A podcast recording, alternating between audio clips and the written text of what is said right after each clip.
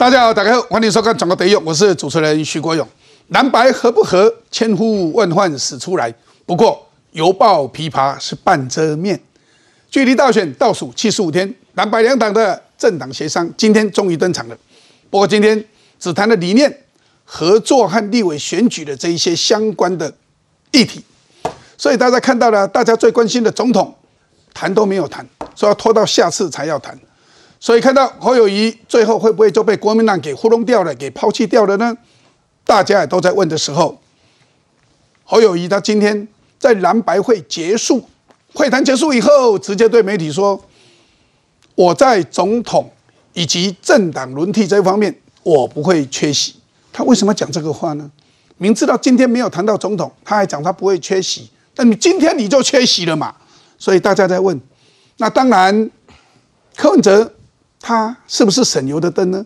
也不是诶，他今天早上和国民党约会，就已经在昨天晚上先一步和郭台铭幽会。哪有人今天要跟国民党谈？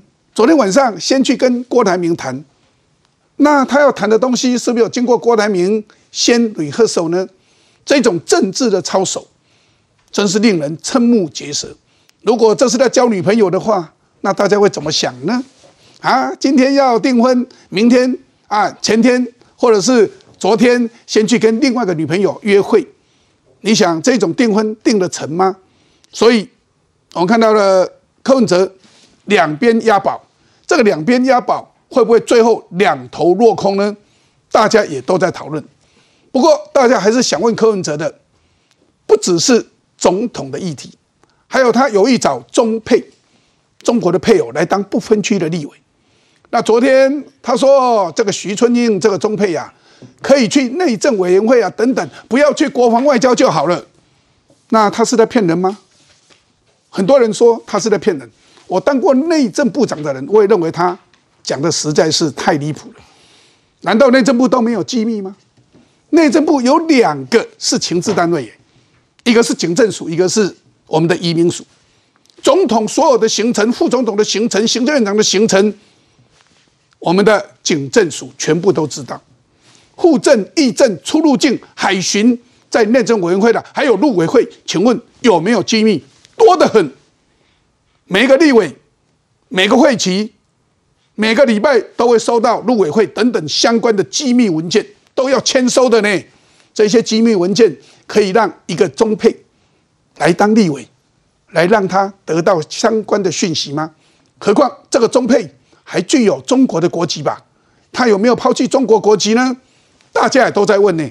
因为中配拿到我们中华民国的身份证，不必看到他抛弃中华人民共和国国籍的相关资料。所以换句话讲，这个徐春英他双重国籍的可能性是非常非常的大。所以他如果负有相关的任务的话，中国配给他的任务的话，请问这种人进入立法院会不会成为另外一个马文君？大家也都在问，实在是令人感到毛骨悚然。这么多的议题，我们的来宾今天会好好的探讨，来跟大家一起分享他们探讨的结果，让大家知道这有多么的令你毛骨悚然。现在我来介绍我们今天的来宾，第一位是我们的台北市议员，我们的王敏生，敏生，勇哥好，大家好。我们的前新北市议员李坤城，坤城，勇哥好，大家好。我们的时事评论员温朗东，朗东，勇哥好，大家好。我们的财经专家许清煌，清煌，勇哥好，大家好。我们的新北市市议员林金杰，金杰，勇哥好，大家好。我们的政治评论员于美美，美美，勇哥好，大家好。哎，现在看看一下我们的蓝白河到底会面的结果是什么？看看相关报道。朱立伦先到，看到柯文哲，立刻上前握手，展现十足诚意。蓝白政党协商，两位主席出席都穿深蓝西装、白衬衫，连领带都同色系，宛如情侣装，象征蓝白合。闭门会谈前再度握手宣誓。我想，过去所谓的一党独大、赢者全拿的时代要结束了，就是包容多元，大家能够整合在一起。闭门谈了一个半小时，双方达成四点共识，一起推动第三波民主改革。除了对两岸和能源政策都有相近主张，另外国民党也认同柯文哲所说，总统应付立法院国情报告，行政院长得获立法院多数支持，还拍板立委席次相互支援，让席次极大化。合作哦，还是比对抗好。今天这场会议在整个历史上的。最大意义。国民党这边是不是有开放说，未来可能可以让柯主席来帮蓝营的小鸡立委站台的部分？希望等总统这个协调完成之后，我们再做共同的协商。之前讨论的那些方案都已经不存在了，我们现在是进入一个新的一个阶段，就是政党的协商，也会包含国与市长在内。朱立伦强调，原本的全民调民主初选方案都不必再谈，总统人选也改由协商敲定，有望打破蓝营柯文哲条款。不过蓝白政党协商才促成第一局，登记倒数三周还没有最后共识，就怕又添变数，结盟也许再变回竞争对手。我们看一下蓝白首次的政党协商，朱立伦、柯文哲互称老友，西装暗藏玄机，你看情人装。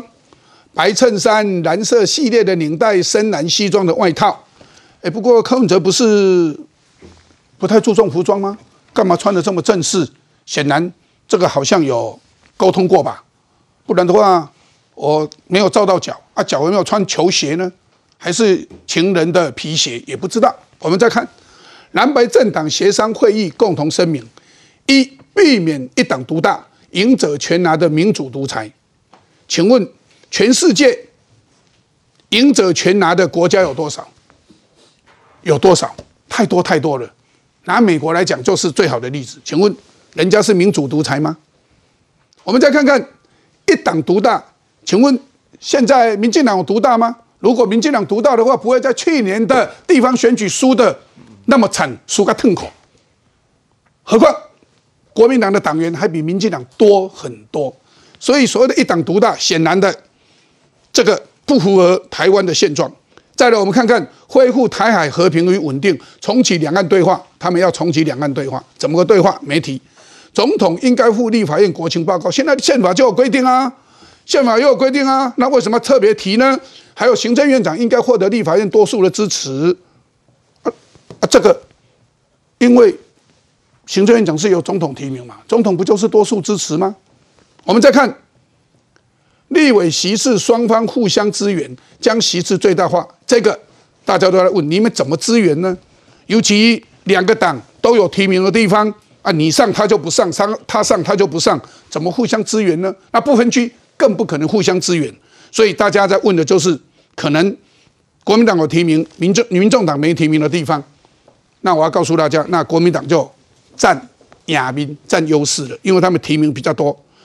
所以我们看看蓝白协商总统人选，朱立伦进入全新阶段，会纳侯友谊。所以现在不是全新阶段吗？现在只是旧阶段，所以等到全新阶段才要纳侯友谊。很多人在问呢，这种讲法怪怪的。被排除在首次蓝白协商外，侯友谊说，在这局总统里面不会缺席，所以总统选举他不会缺席。也蛮奇怪的，说不再谈二零二四初选或民调吗？主任说那些方案已经不存在了，所以都是过去式的。所以这个会谈，大家在问，是犹抱琵琶半遮面，有会谈出怎么样的一个结果吗？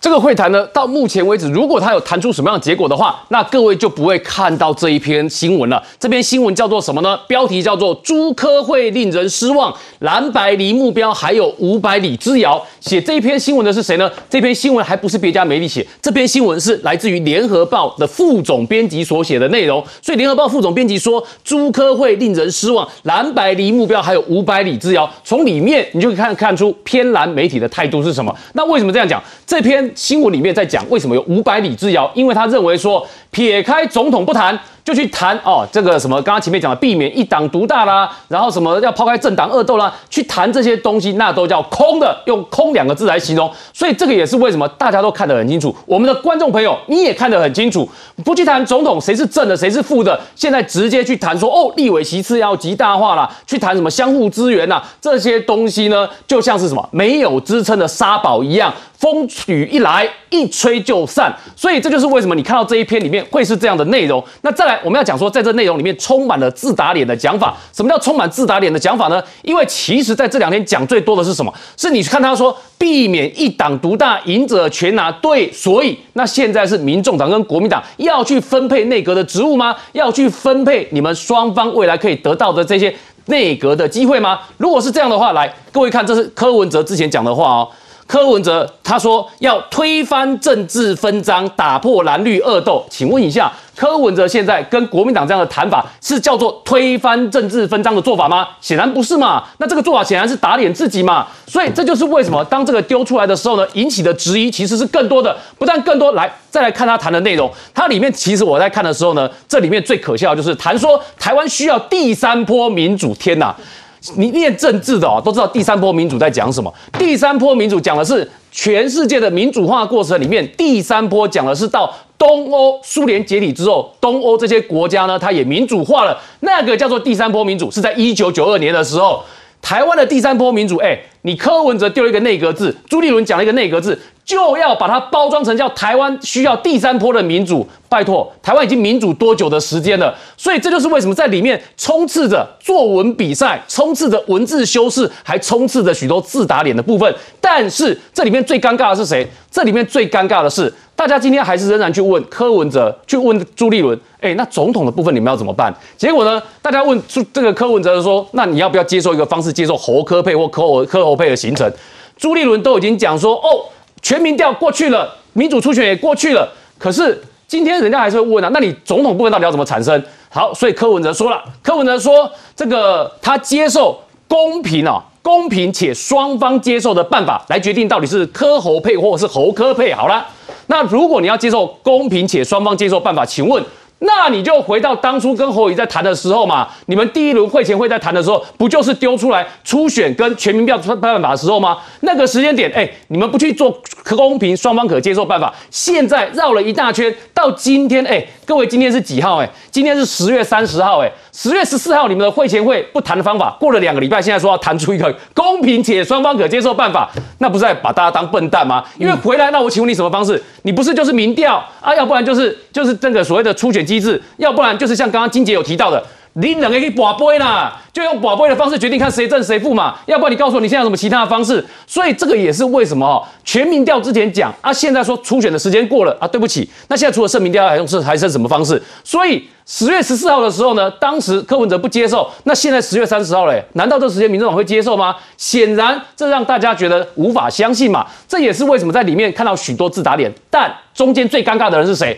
最尴尬的那个人叫侯友谊嘛？侯友谊从在过程里面告诉大家三件事情：第一，我才是主帅，为什么？因为要成立选举协调委员会，侯友谊不知道。第二，哎，朱跟柯两个人在谈，你知道，当时上上个礼拜六的时候，他们其实有一段啊，这个外面比较不知道是，当时呢，朱抛出来副手的人选，哎。正的还没有决定，先谈副手。朱立伦抛出来是柯志恩哦，然后呢，柯文哲丢出来是周开莲哦。侯友谊发现，哇，那你副手名单里面完全没有我哎，就正的部分也不讨论，还没讨论完，然后副的部分也完全都没有我的空间存在，都直接抛柯志恩，然后一个抛周开莲。在那个情况之下，侯友谊才会有后来哦，就是很生气的行为的反应，就是问，到底要不要娶我？到底是我，到底是不是我？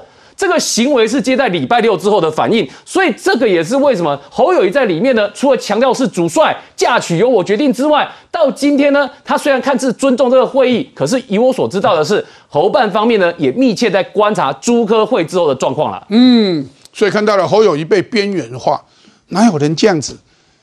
立委的选举真的跟总统无关吗？就可以谈立委而已吗？然后呢，还可以谈出选举的主轴？选举的主轴不更应该侯友谊来决定吗？所以大家看到他们今天的会面真的很奇怪。不过今天就刚好有这么一个民调出来，这个民调似乎有人说它是搭配的啊，这个蓝白的政党协商出来的。沙卡都赖清德虽然人是第一名，三十八三十三点八，赢侯友谊的二十八点三，所以赢他五趴五点五趴，赢了将近六趴。不过柯文哲变成第三名。我们再看若蓝白和状况一。所以侯科会四十一趴赢耐销的三十五趴，如果科侯只有四十点九趴，会赢耐销的三十四点六趴。所以换句话讲，这个民调都是对侯有利啊。所以啊，侯科配的话比科侯配，哎，民调还要高一点点。尤其在这里，哦，如果沙卡都他离赖清德也不远，输的也不多。哎，这个民调有人说，哎，怎么配合的那么刚刚好？当然，我们不能怀疑他做民调怎么样，也许是样本的问题，也许是他题目的问题等等。但是这个民调也让国民党就可以士气大振吗？美美，我先讲哦，今天这两个人的配的呃会合哦，这个是媒人跟着一方，然后这要私定终身吗？你到底把侯友谊当做什么？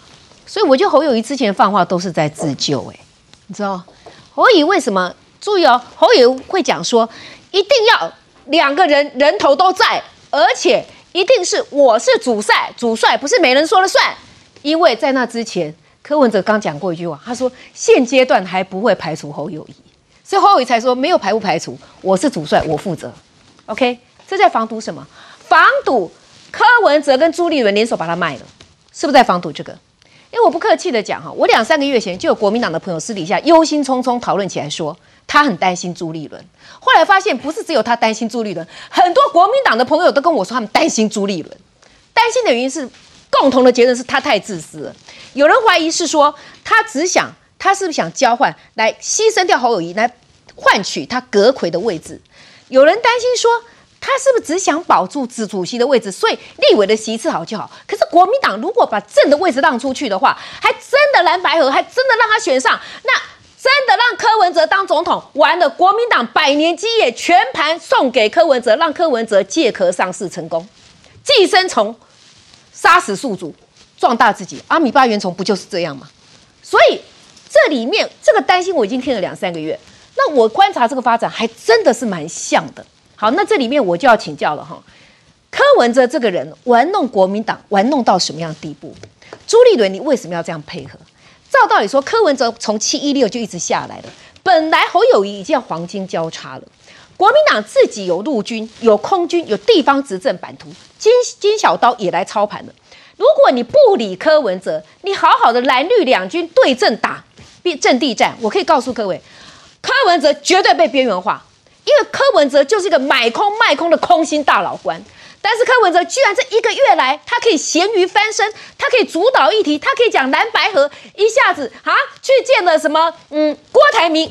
一下子呢说有去去见了侯友谊，一下子呢又去见哦，现在见了朱立伦，然后又放话出来见朱立伦之前又放话出来，我又见了郭台铭，还去见了韩国瑜，一切照他的剧本在走啊！各位你没有看到吗？柯文哲这一波单单炒作声量、炒作民调，他就已经成功达阵啊！柯文哲的奸诈还在于说啊，就一波一波谈下来嘛。你你看他注意他讲，他说谈到什么，总是谈到最后有共识为止。那要谈到什么时候？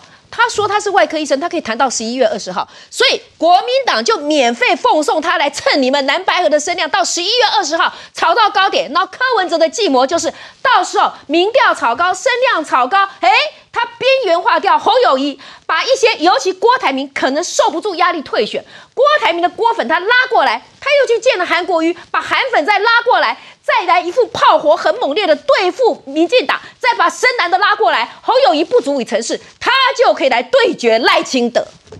这一盘棋必须要有人配合，配合的是谁？是朱立伦的私心吗？我最后就请教啦，结束什么什么什么什么一党独大？对不起哦，你说八年没见，回到八年前，八年前国民党完全执政呢。然后你们说要两岸交流，我只问两个问题就好，请问协寻柯文哲你在哪里呀？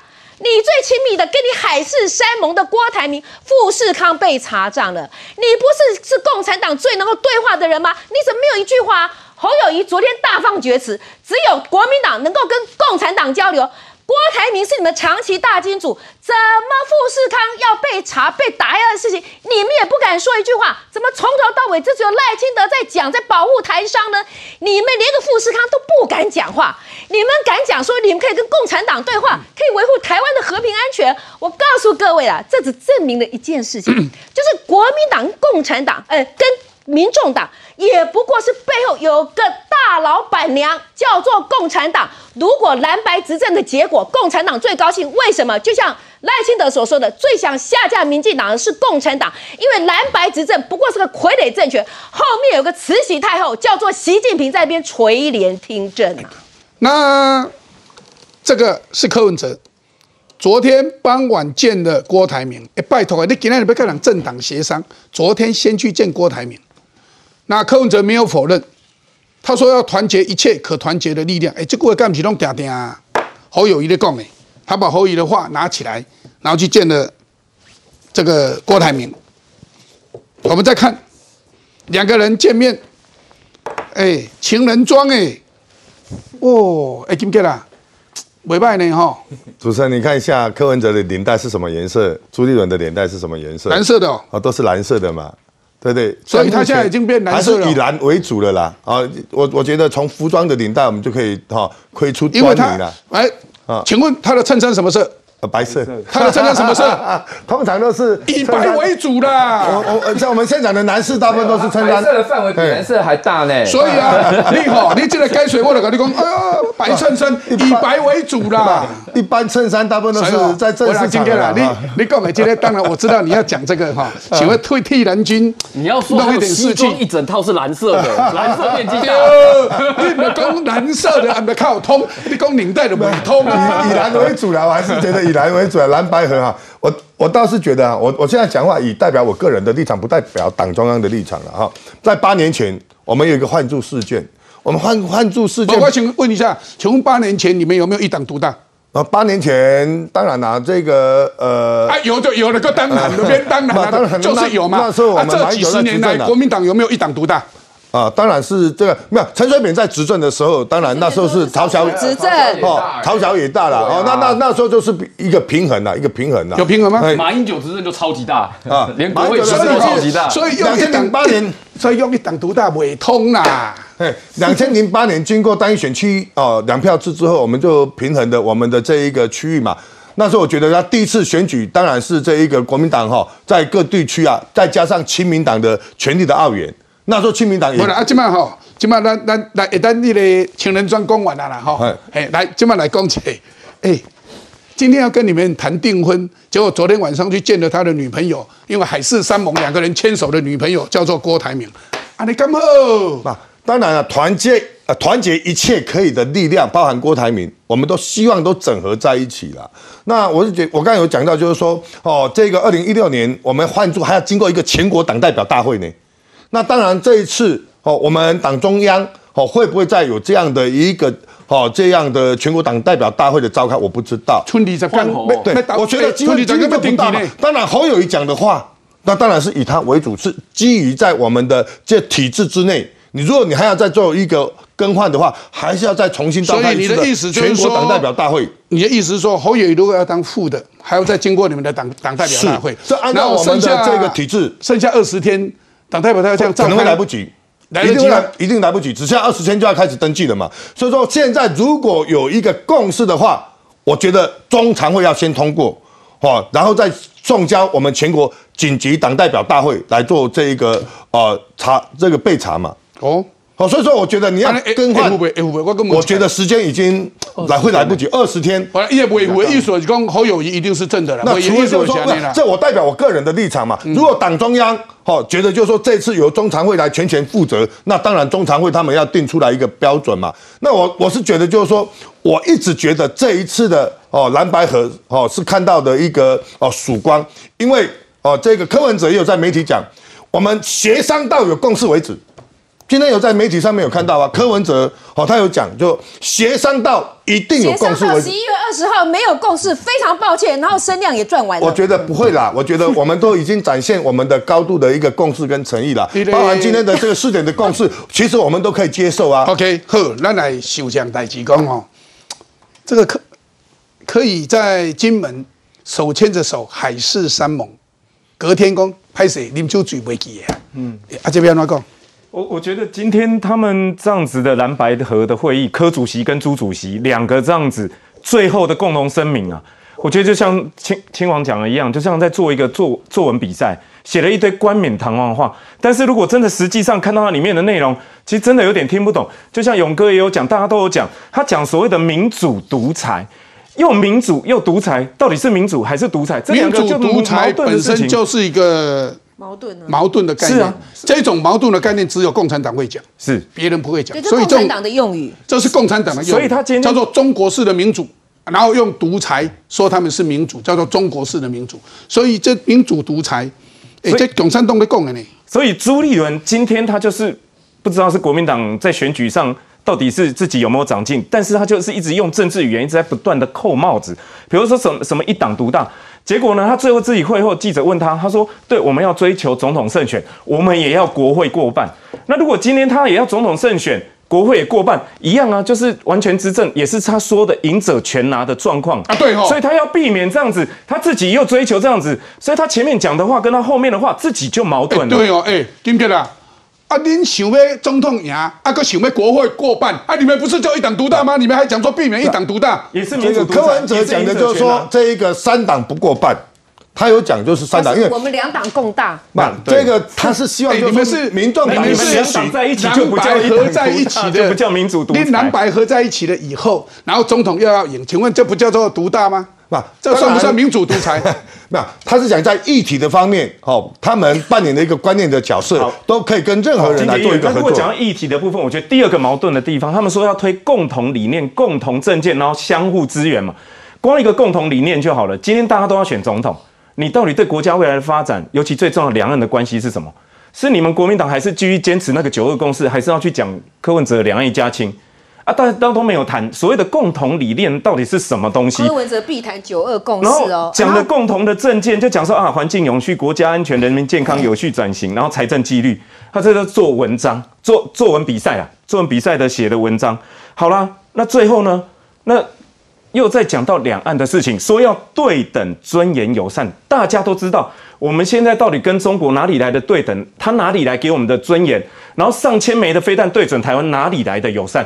所以怎么对话，怎么来讲两岸的过程都不晓得。我觉得今天有发，大家有没有发现一件事？会后的记者会，柯文哲只简短讲了几句话，大部分的诠释都是朱立伦讲的。所以我觉得今天朱立伦只是演一场，跟柯文哲继续演一场戏。只是本来以为今天朱立伦是客串来宾啊，就没想到他最后想要变成主角，他要宣誓我是国民党，才我我才是国民党。今天是政党对这个协商，哦，之前是候选人对候选人，已经协商破裂了。我讲哦，现在是政党协商嘛。我讲哦，选举哈，在这一个选举里面呢，卖偏党的总统跟立委是绑在一起的啦，因为他不是分开选的。所以某一的公共，啊我们谈立委就好了，不谈总统，会不可能。所以竟然把总统候选人摆一边。今天把总统候选人摆一边，就大家都看到了。所以为什么青龙会讲说，连联合报都跟你讲，你们的蓝白河离家五百里啊，离五百里。联合报总是支持你们蓝白河的嘛，变离家五百里。我要提，其实要提醒国民党一个很重要的事，看看历史的阴见不远。所谓的阴见不远，就是国共和。共产党寄生在国民党里面，最后壮大。现在的你最这个崇拜毛泽东的，就是柯文哲。柯文哲有没有要用这个手法，然后寄生在国民党里面，然后让他火起来？我想这个才是重点。所以共产党到底有没有在借选？然后在这一局里面，他到底他扮演的角色是什么？我们看个相关报道来。民进党发言人张志豪、经办发言人戴伟山和新北市立委参选人何博文排排坐开记者会，痛批中国借选花招百出。除了补助亲中人士机票、错假讯息扰乱全球友邦、用查税调查土地逼台商表态等，还有这个。今年台气联呢，他到处在蓝营的执政县市，特别从年初开始，光是我们初步收集这个蓝营的直线执政县市，目前这四个县市。加起来就已经超过了一两千万以上。台气联也是中国中共借选的其中一个非常重要一环，用来这个以呃以商逼政啊，以民逼官。那透过这个台气联这样的一个组织。对台湾进行统战的工作，甚至是监控台商的举动。民进党痛批中国透过台商达到以商逼政，尤其台气联是接受中国国台办指导的单位，经费来源也都是中国资助。民进党新北市立委参选人何伯文更点名洪孟凯的父亲洪喜耀，曾经在两千零七年担任台气联副秘书长，二零一六年担任三年的全国台气联两岸交流委员会常务副主委，二零一九年更是担任台气联常务理事。在台气联组织当中扮演重要角色，质疑也有借选嫌疑。因为洪孟凯委员他长期待在这个交通委员会、机场、港口甚至包括我们全国的重要的通讯，它的国安的影响程度绝对不亚于这个国防外交委员会的委员洪孟凯委员。你要清楚的跟社会大众说清楚，不要在鸡蛋里面挑骨头。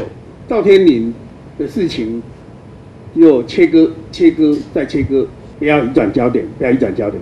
洪孟凯没回应，国民党立委曾明宗跳出来帮忙反击。所以我们看到了中国借选台气联等等，哎，开始动作出来了。误判情势出手借选吗？传中国对台工作小组紧盯着大选，十月前曾经向习近平回报说蓝白一定会和啦，百分之百会和啦。结果呢，情况却瞬间急转直下，濒临破局，整合成功几率看似愈趋渺渺茫。蓝白协商今天登场，民进党批评说中共高度期待，中共借选花样霸霸款。民进党质疑蓝白河也是讨中国的欢心，所以我们看到了吴敬宇怎么讲？若科侯配起来，赖清德战术若不积极调整，那么民进党盘势就会严重的少了中间选民。清德多爱要赢就要变，所以这个时候柯文哲的前幕僚他讲的这一段话蛮有意思的。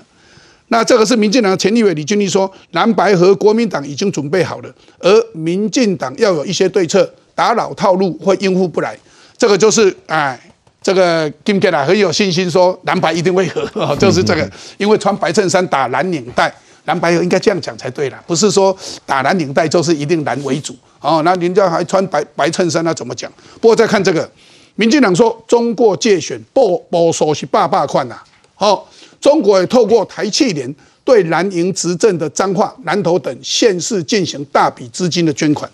还提供台商优惠机票的讯息，但台气联的背后其实就是中国国台办，所以我们看到张志豪、何伯文都出来讲了，其中台气联占有关键角色，蓝白协商的事情，我们质疑这也有中国因素在里面，所以国防部说中共经袍泽情谊、网络接触等等管路这些管道来渗透台湾，所以我们看看。中共对台湾的渗透管道主要区分为袍泽的情谊，所以我们看到最近很多退伍军人啊被他吸收了，看到眷属的亲情、犯罪的集团、网络的接触等四大方式，国军均有相对应的一个反制作为，所以看到这个的时候。哎，郎栋怎么来看呢？啊，对啊，这个柯文哲呢，跟朱立伦两个人穿着情侣装，这个照片给习近平看到，龙心大悦啊！他先把李克强先弄死了之后，哎，又看到说蓝白好像会合，心情一定是非常好。但是因为习近平原本在上个月这个时候想到说啊，金普中搞什么民主初选呐，搞蓝白不合，影响心情嘛，那旁边就有些弄成了，去跟他那胡扯，就是说什么蓝白就会合，所以现在演出这一出，主要的目的是什么？就是说。朱立伦跟柯文哲要演一出给习近平看，让他知道是说到时候如果不和的话呢，是侯友谊跟金普中在扯后腿哦。啊，我们都已经穿情侣装了，我们很有诚意哦。那为什么我说是演给中国看呢？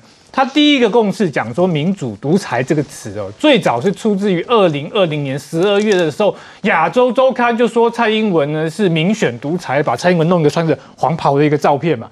那这些外围的这些青州媒体呢，其实很常用民主独裁这个字。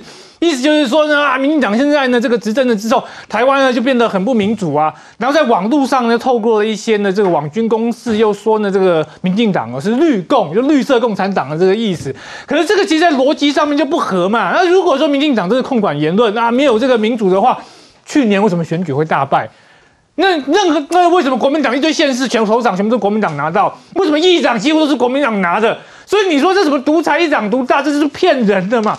但是这个词是中国拿来做认知战的，那竟然被柯朱写到他们第一点共识里面，很明显的就是给北京看，说啊，我们又把你的这个认知战放在心上。那至于后续为什么我觉得很难合，除了金杰刚刚讲的这个所谓的时间点就有点晚了之外，最主要原因是因为如果他们让柯文哲去选，柯侯配，或是柯或者国民党让你让柯文哲，柯文哲要是选上了，国民党就灭了。柯文哲选的所有人，只要他原本是国民党，就说你先进我民众党，不然你不要当阁员。现在县市首长他透过总统去影响、去提名，把国民党一个个墙角都挖过来。刚刚我们讲到借选嘛，借选就是说啊，中国那边撒钱啊，撒给一些国民党的庄脚啊、公庙啊，都没那边撒。如果柯文哲做大之后，以前都撒给民众党的民众党那些党员的啦。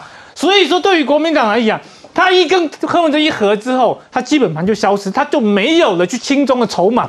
今天中国看得起国民党，会去见夏立言，会去见呢这个连连胜文，是因为国民党是最大的亲中党。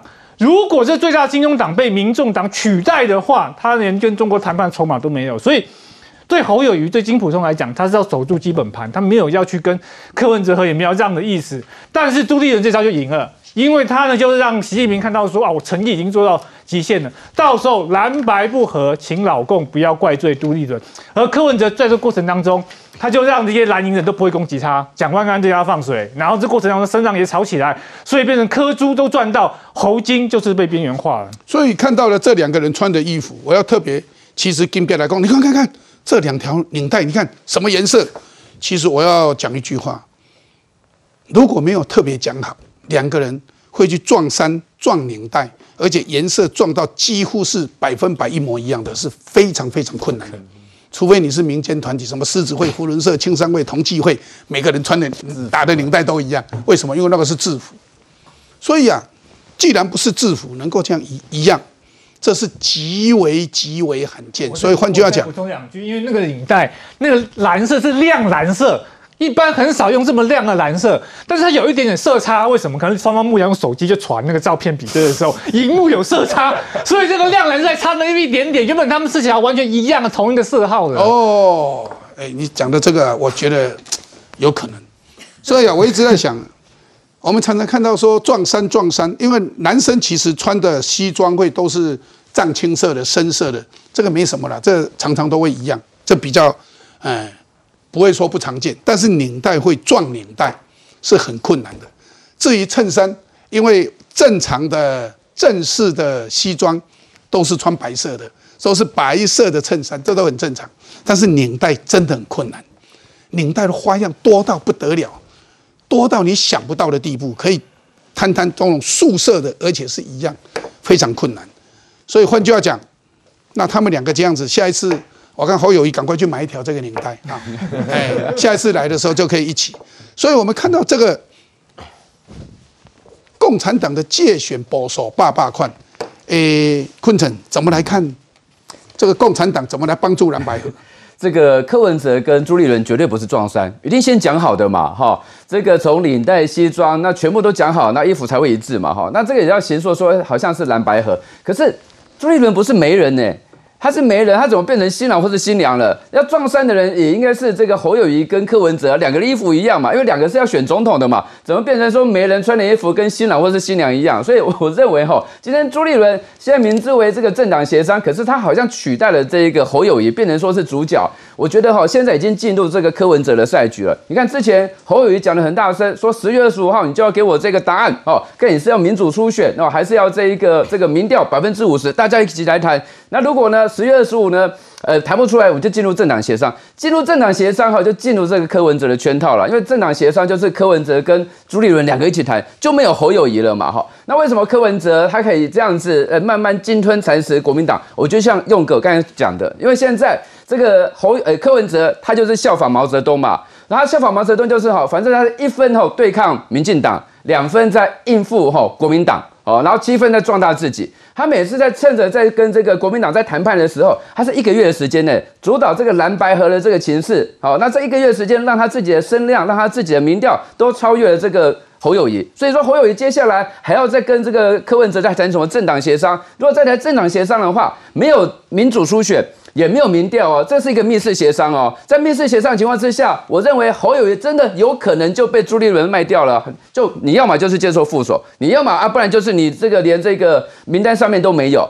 那今天柯妈妈有讲一句话，我认为柯妈妈是最能够代表柯文哲的。柯妈妈说。啊，哪有人说这个硬要柯侯两个人都一起出现在这个选票上面？哎呀，要自己选自己喜欢的啦，要选自己喜欢的啦。如果这样子的话，哈，对选民来讲不公平啦，而且没有退选这件事情的哈，这个选举就要选到底，没有半途而废这件事情了。所以我认为柯妈妈是很明显讲出来柯文哲的心态。第一个，他就是要选到底；第二个呢，啊，这个他不希望跟侯友谊这个选票摆在一起。那为什么侯友谊选票跟柯文哲一定要摆在一起？刚刚也提过了。老共这个介入介入选举的心态，或是说手段是非常明显的。之前出手这个郭台铭了嘛，在查这个大陆的富士康啦。那现在接下来就希望说蓝白能够和，那蓝白能够和，现在就是朱立伦在从事这件事情嘛，希望说蓝白能够合起来啊。但是哦，从这个十月到现在哈。呃，现在已经十月底了，在二十天左右哈就要登记了。你说这二十天左右，蓝白这能够谈出什么东西吗？从今天来看呢，是老调重弹，没有任何的新意，而且没有侯友谊的加入，没有谈总统选举，你去谈说什么立委选举要去怎么谈，然后这个联合政府要怎么去谈，那都是空的嘛。立委选举如果没有跟总统一起谈，因为总统是立委就绑在一起的，如果没有先把总统谈好啊，比如说像像国民党像金杰他们，啊想说啊到底。这个蓝白河到底柯文哲可不可以帮他们站台？到底郭台铭可不能帮他们站台？他们就是要想这个嘛。可是今天完全没有提到这件事情，就表示说，其实蓝跟白之间完全是没有共识的啦。其实，如果立委候选人侯友谊也站台，柯文哲也站台，那请问，对立委候选人来讲，他是最高兴，大家都帮我站台，票通通给我。可是，请问那民众看到了哦？他也站台，他也站台。请问我总统要投给谁？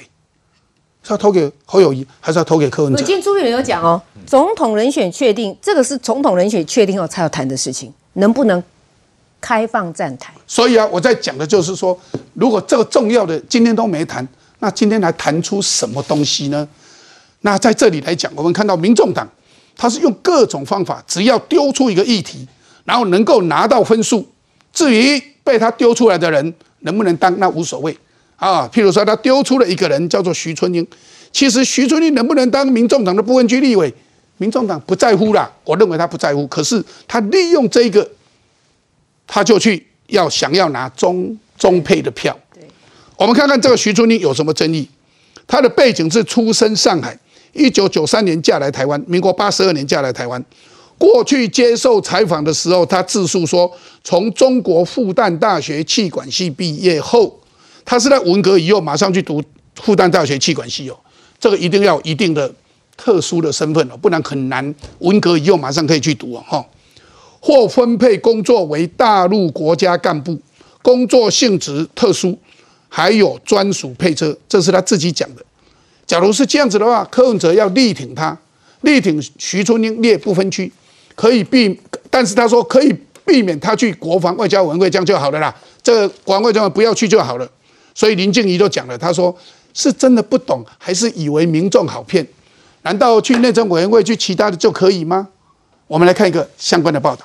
激进党开记者会，点名槟榔红不能代表新住民，指的正是民政党部分区立委可能人选徐春英，更挖出他担任台湾新住民发展协会理事长，有不少亲中统战言行。他的女儿对于国家的认同竟然是台湾人，而不是中国人，这让他哈极力要去推广两岸婚姻、子女附中交流，会见这个中华和平发展促进会总会的主席，都跟共产党的党员交流密切啊，所以他拿。哪里不涉及政治？生于乱世有种材料。徐春英啊，显然跟我的想法是完全不一样的。拥抱的是集权的中国，而不是台湾民主自由的普世价值。我是来自香港的新住民，我要注丢台湾独立。来自香港的新住民公开呛徐春英根本没有对台湾的认同，但徐春英的声明草稿也被流出，柯文哲近版证实本人所写，声称从未发表主张中国应尽速统一台湾，也已放弃中国护照与户籍，却马上被打脸，因为徐春英还成为中国媒体统战模板。受访指出，他希望祖国的统一能加速。不过柯文哲也为徐春英护航，只要不去外交国防，去内政委员会，不会有太大问题。立委林静怡怒轰柯文哲是真的不知道，还是以为民众好骗？放宽中港澳来台身份、国籍取得以及选举规范事务，都在内政委员会。感叹中国正以民主摧毁民主。我们相关的海巡署、陆委会的相关单位，都是在内政委员会负责。那未来他在咨询这些相关团体。或者审查这些相关团体的预算的时候，这是多么一个荒谬的画面。柯文哲他不曾担任过立法委员，所以他可能不知道列席委员他们本来也就可以去参加机密会议。柯文哲说徐春英可以去内政委员会啊。柯文哲说徐春英可以去内政委员会，想要借此解除外界的疑虑。但内政委员会除了主责的移民署、陆委会，其实应该说主责内内政部了哈。除了主责的内政部、陆委会，还有中选会。林静怡强调，也就是说，跟放宽外国人中澳港来台身份、国籍取得以及选举规范的事务，都在内政委员会。我在这里要特别提到，内政委员会有两个情治机关，有两个情治单位。我们九大情治系统，内政委员会啊，内政部有两个，一个就是警政署，警政署所有总统、副总统还有行政院长他们的行程。警政署都知道，而且提早都要知道，因为他们要去部署，要做维安，还有相关的警察、治安、维安等等的这些都是机密，没有机密吗？还有移民署，移民署也是九大情势系统其中的一一环，所以单单内政部就有两个，所以为什么国安会议里面内政部长是当然的国安会议的委员？这样大家懂了吧？再让大家看陆委会，那当然很多机密就不用讲了，我们看看。还有什么海巡署？其实这里面没有讲到海巡署啊，静怡没提到海巡署。请问海洋委员会海巡署属不属于情治单位？当然属于情治单位，而且他负责我们近海、领海里面的安全，他是在行使警察权，他是属于情治单位，他有更重要的任务在里面。所以单单这样子随随便便就有多少机密了？他竟然说柯文哲说：“哎，去内政委员会。”就不会有机密的问题。这柯文哲叫做胡说八道。民众党你那前中国干部任不分区，有没有搞错啊？然后看看陈建仁、秦建仁说判各党提名要考量国安。好，其他的立委哦都提出了，还有相关的学者提出了批评。尤其李宗宪讲这句话说，这也是习近平欣赏柯文哲的原因。即使柯没有当选，也是台湾的大乱源。所以啊，统战系统更想去内政委员会吧？为什么？因为我们的户政、地政，全国所有的资料，通通在内政部、在内政委员会。所以大家想，这怎么一回事呢？所以，哎，真的把内政委员当作没有机密哦。而且我们要讲清楚一件事情哦，这个徐这个徐春英这个事情出来之后，到现在哈，你去看看哦，柯文哲讲话呢是一变再变。什么叫一变再变？这个徐春英的事件的这个争议出来的时候，柯文哲第一时间是告诉大家说，这个哎中配难道就不能够有代表吗？他是这个意思哦，这是第一时间。第二个呢，后来柯文哲怎么讲呢？柯文哲说啊，就让子弹再飞一下，意思就当这事情再烧一下。所以换言之，对这件事情呢，柯文哲的做法比较像是想要透过徐春英，让这个整个民众党在声量上面可以拉得起来。可是。问题在于说，徐春英所传出来的争议的部分哦，我们第一要先讲清楚两件事情。第一个，这跟中配是不相关的哦，就是中国籍的配偶到台湾来的，我认识有好几个，相夫教子的也有，然后跟先生一起开餐馆做生意的也有，大部分时间都很忙啦，很难像徐春有这么多时间在这种公共事务上面。那为什么这样说呢？来，第二个，这是我们要讲的，徐春英跟其他中国籍配偶是不一样的，为什么？因为他担任中国国家级干部，而且有配车。这一件事情呢，有趣在哪里呢？有趣在第一时间，徐春英是发声明否认这件事情，但是这个报这个资料从哪里来的？这个资料是从二零一六年二月二十二号的《旺报》登出来的耶，这是蔡衍明的《旺报》所登出来的这一篇新闻在讲什么呢？这篇新闻你注意看标题哦，叫《上海千金台湾席，奔走拉近两岸》。那这里面的内容呢，来观众朋友你自己判断，这内容是徐春英自己告诉记者的，还是记者自己掰出来的？这里面讲到一件事，说徐春英呢是当时呢一九九三年的时候嫁到台北，她嫁到台北，然后。来，你看这一句话哦。他说当时他是什么状况呢？他本来徐春英本来是要到日本去读书的，然后呢，拜托在台湾的一位姓蒲的啊，他后来是他的先生叫蒲先生。这个蒲先生呢，是一九四九年五岁来台湾的江苏人。然后他说他要拜托他找日籍保证人。那这个蒲先生啊，就这个徐春英的先生，当时还没有跟他结婚哦。对日本这个国家没好感，很突兀的问他一句：“要不然嫁给我到台湾来？”就这样，这个徐春英呢就到台湾来了，一句话就嫁给他了。哎，一句话就嫁给他，而且就到台湾来了。那我只问观众朋友一件事哦，这一段话的内容，请问你认为是《旺报》的记者自己掰出来的，还是是徐春英本人告诉《旺报》记者机会比较高？显然这么私事的事情，我认为是徐春英自己讲的嘛，所以。在同一篇二零一六年的《旺报》报道里面提到这一段话，这应该也是徐春英告诉《旺报》记者机会高什么话呢？注意听哦，出身上海世家，文革结婚结束时，文革结束时正好高三毕业，他以极佳成绩考入复旦大学气管系，毕业后获工分配工作为中国国家干部工作性质特殊，还有专属配车。哎，这一句话，请问这个是徐春英自己讲的，还是汪报记者帮他写出来的？这显然徐春英自己告诉记者，我要问大家一一件事：文革一结束就可以去复旦大学、复旦大学读书，请问他是什么身份？第二个，可以当国家干部，而且有配车。在那个时候，中国是非常的穷，那个时候中国穷的不得了啦。是整个整个厦门只有两栋大楼，十四楼的，啊，常常停电，一天停电十六个小时啦。对我帮我帮我哥说我把这个讲完，我把这个要我为什么要讲这一段？是很多人提到的，在那个时候，中国强到啊，穷到连摩托车民众都买不起。大家记不记得三大件、五小件啊对？这个台胞回去省亲的时候，冰箱啊探亲的时候还可以三大件、五小件，还可以买摩托车等等。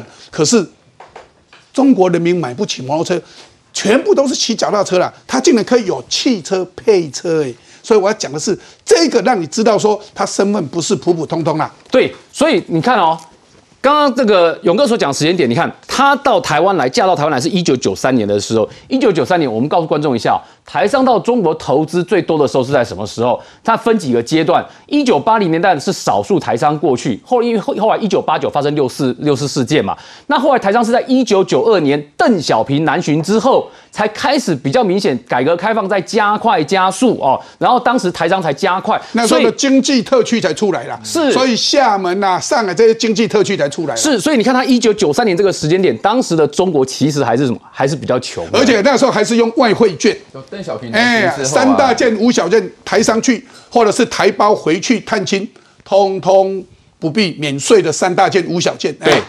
然后呢，这里面同一篇的文章提到一件事情，那各位可以看看了，因为我认识的中国籍的配偶，其实坦白说都还蛮忙的啦，相夫教子啦，然后做生意啦。可是你看哦，他还可以协助哦，投入中配的服务工作，跟部分立法委员陈情修改法令。然后呢，注意看哦，他这边还提到一件事情哦，他说应该算是正统外省家庭长大的女儿，他的女儿从小被带回上海多次，也学会讲上海话，但是对自己的身份认同与他不同，与徐春英本人不同。徐春英惊觉台湾的社会氛围、教育环境有某部分与大陆、与中国越走越远了。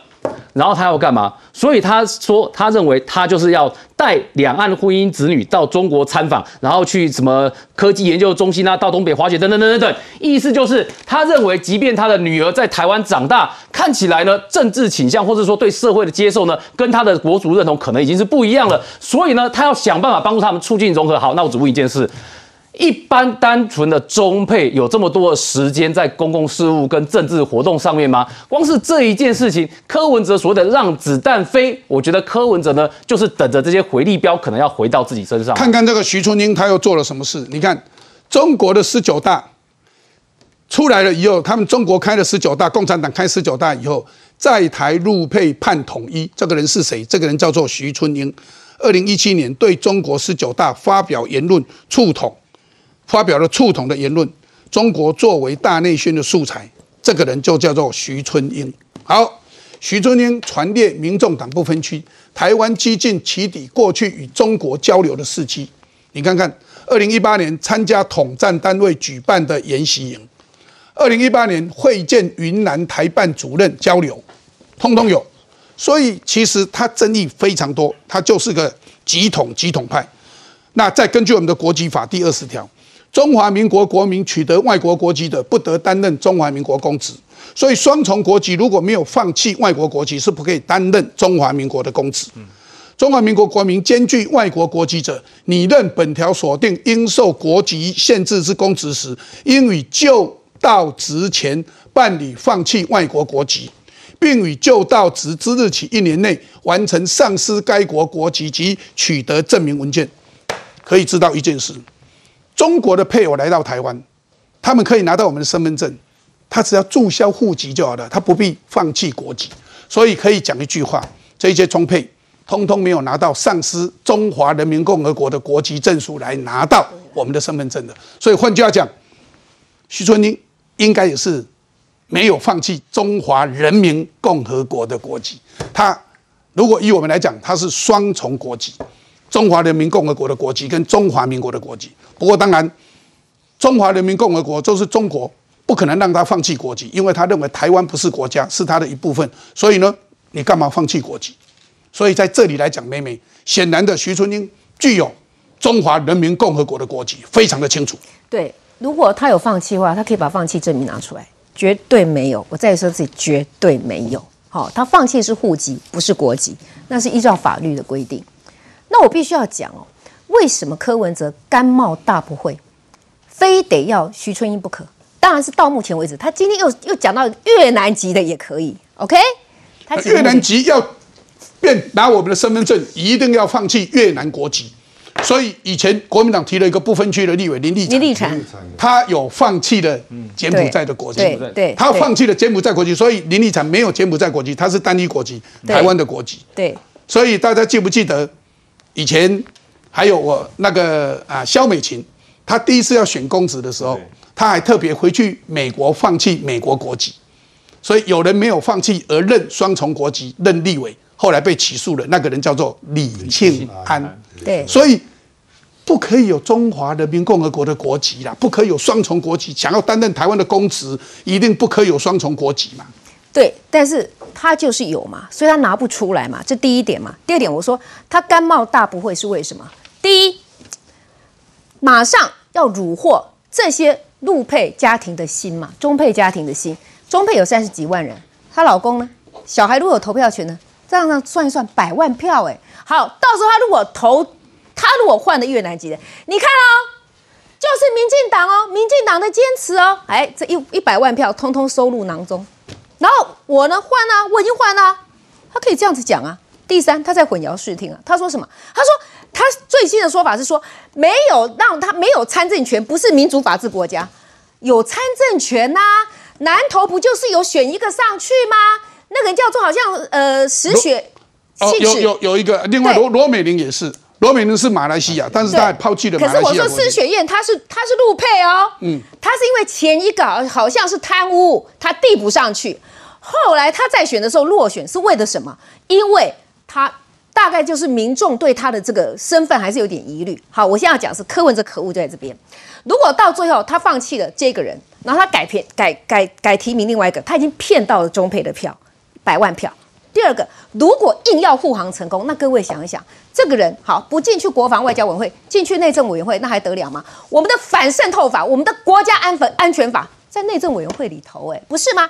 其他的委员会他也通通不可以去，为什么？所有的委员会哪个不涉及机密？立法委员是可以调机密来看的，对不对？用过你最清楚嘛？对不对？没有错，什么机密他都可以看呢。然后每个部会。都有有关于大事的呢，你卫福疫苗就在这里，我随便讲，经贸我们对外国谈判这些都是，所以柯文哲在干什么？柯文哲为了骗取选票，为了炒声量，他可以如此甘冒大不讳。最后一点，他还可以对北京交心呢。各位有没有想想看？所以如果最后蓝白能够合的话，我大胆的讲，除非有更强的外力，一个更强外力是谁？除非就是北京要求你们一定要结合，否则蓝白有什么结合的可能？我要让大家了解说。柯文哲讲了一句话，听起来大家一听，哎，好像有道理哦。事实上没有道理。他说：“哎，都已经有中华民国身份证了，怎么可以限制参政权？”嗯，那我要问大家，双重国籍，我们的国籍法不就限制你的参政权吗？因为你如果双重国籍，你有身份证啊，你有身份证，可是你可以选我们的公职吗？不可以。请问？那具有美国国籍的、双重国籍的、具有马来西亚双重国籍的、具有日本双重国籍的都不可以选。请问他的参政权有没有受到限制？戴佩霞不是就放弃美国籍了吗？我再问大家一件事：美国具有美国身份证、美国国籍的人参政权有没有限制？有，有一些人还是受到限制。如果你不是在美国本土出生的美国人，不可以选美国总统。没错。请问有没有限制？有。有。全世界都有限制。请问被褫夺公权的人？有有没有参政权被限制？也有嘛？为什么要有？因为有相关的法律的规定嘛。所以柯文哲讲的这些话，请大家不要被他骗了。哦，所以我让大家了解。我们再看看曾经的老师，他批柯文哲说你闹事之辈。反观赖清德恩师是这样批评的。我们看看，在台大医院的长官柯文哲，他的长官就是李元德院长，他是他的老师。他说风云际会，自以为天纵英才。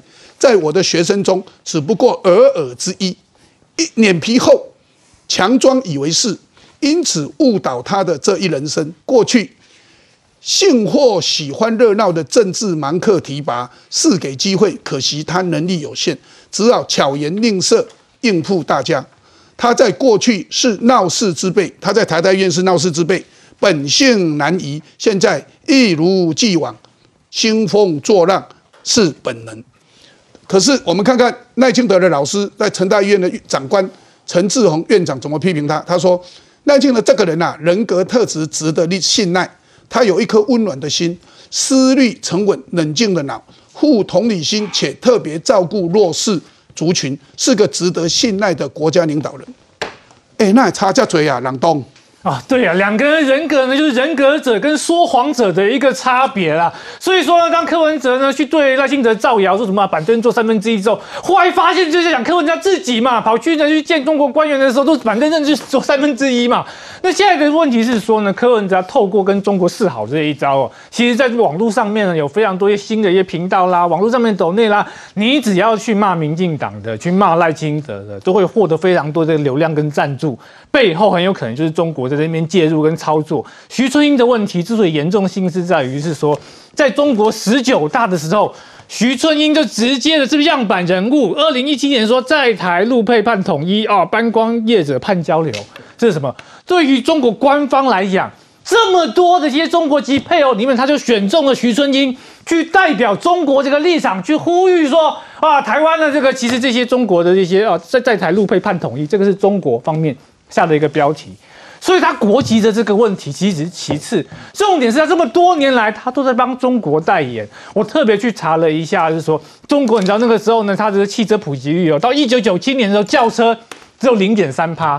徐春英他一九九三年就来了，有配车。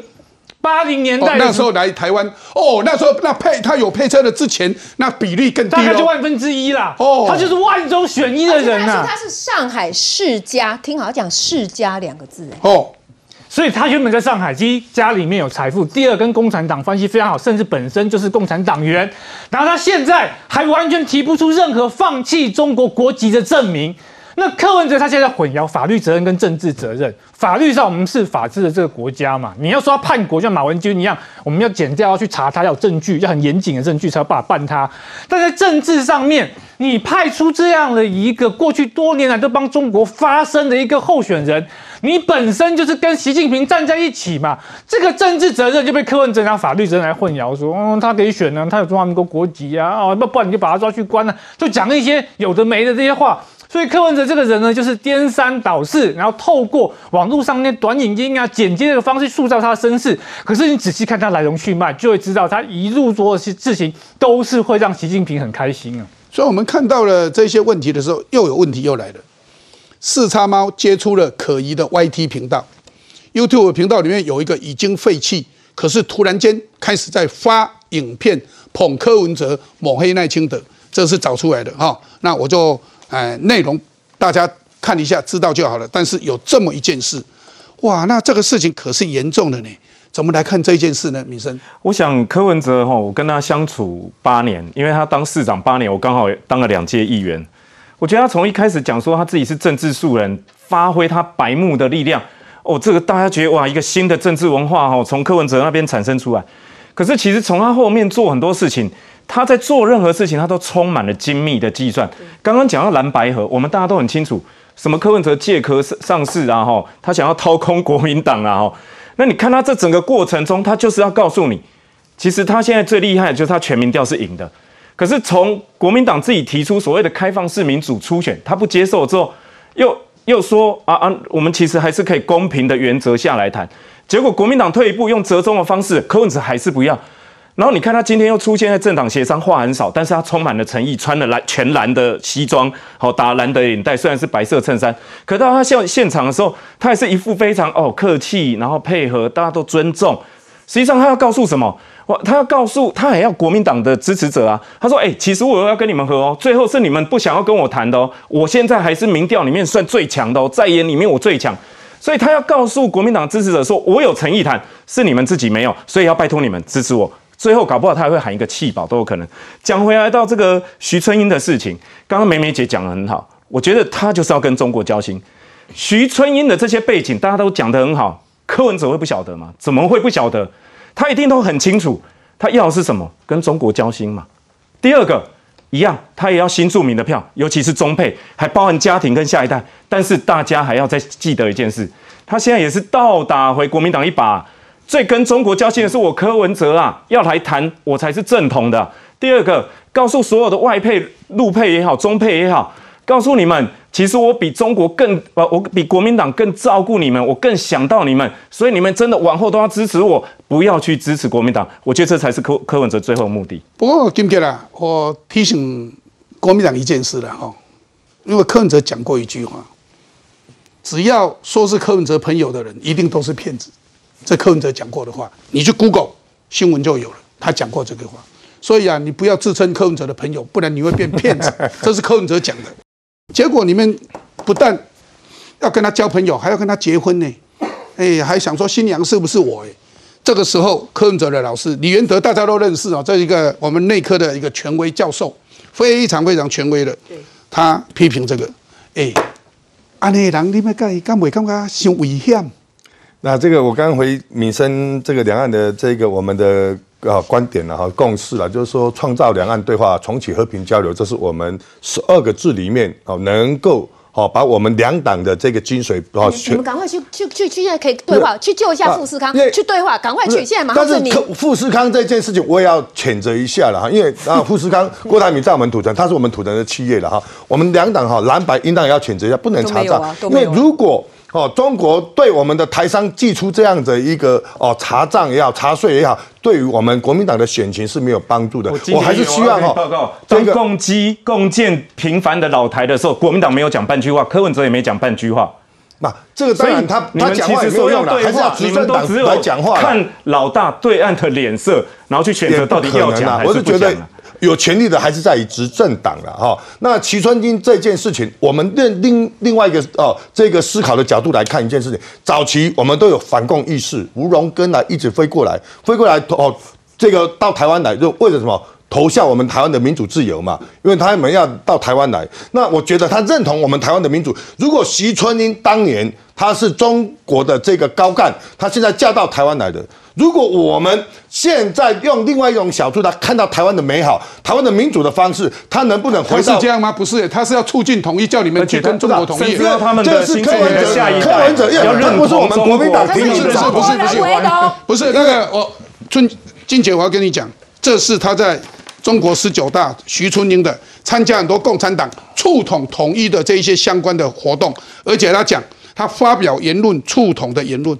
他最重要在，而且最主要还有一件事也不能回避，就是他有没有中华人民共和国的国籍？那这一点哦，主持人，我我是觉得了哈，因为我们有选举委员会哈，要要当然要哦，这个有相关的规定嘛。如果说他还是有双重的国籍，那就不能。其实你们国民党哦，以前哦，以前这个李清东立吴敦义就不提名他了，所以才会改林立场啊，改柬埔寨的我们的林立场啊，这个。已经国民党都知道柯文哲参，所以你们跟柯文哲这个要注意了。好，我们再来看看呢。其实刚刚提到了中国一直想要触统，想要借选嘛，哈。可是中国现在出了一个大问题，调李克强声势渐越来越大。李克强啊，他是不是被心脏病死亡的？大家都在问的时候，网传中国至上，中共的至上有四步全面维稳。第一个，只有火化不追悼。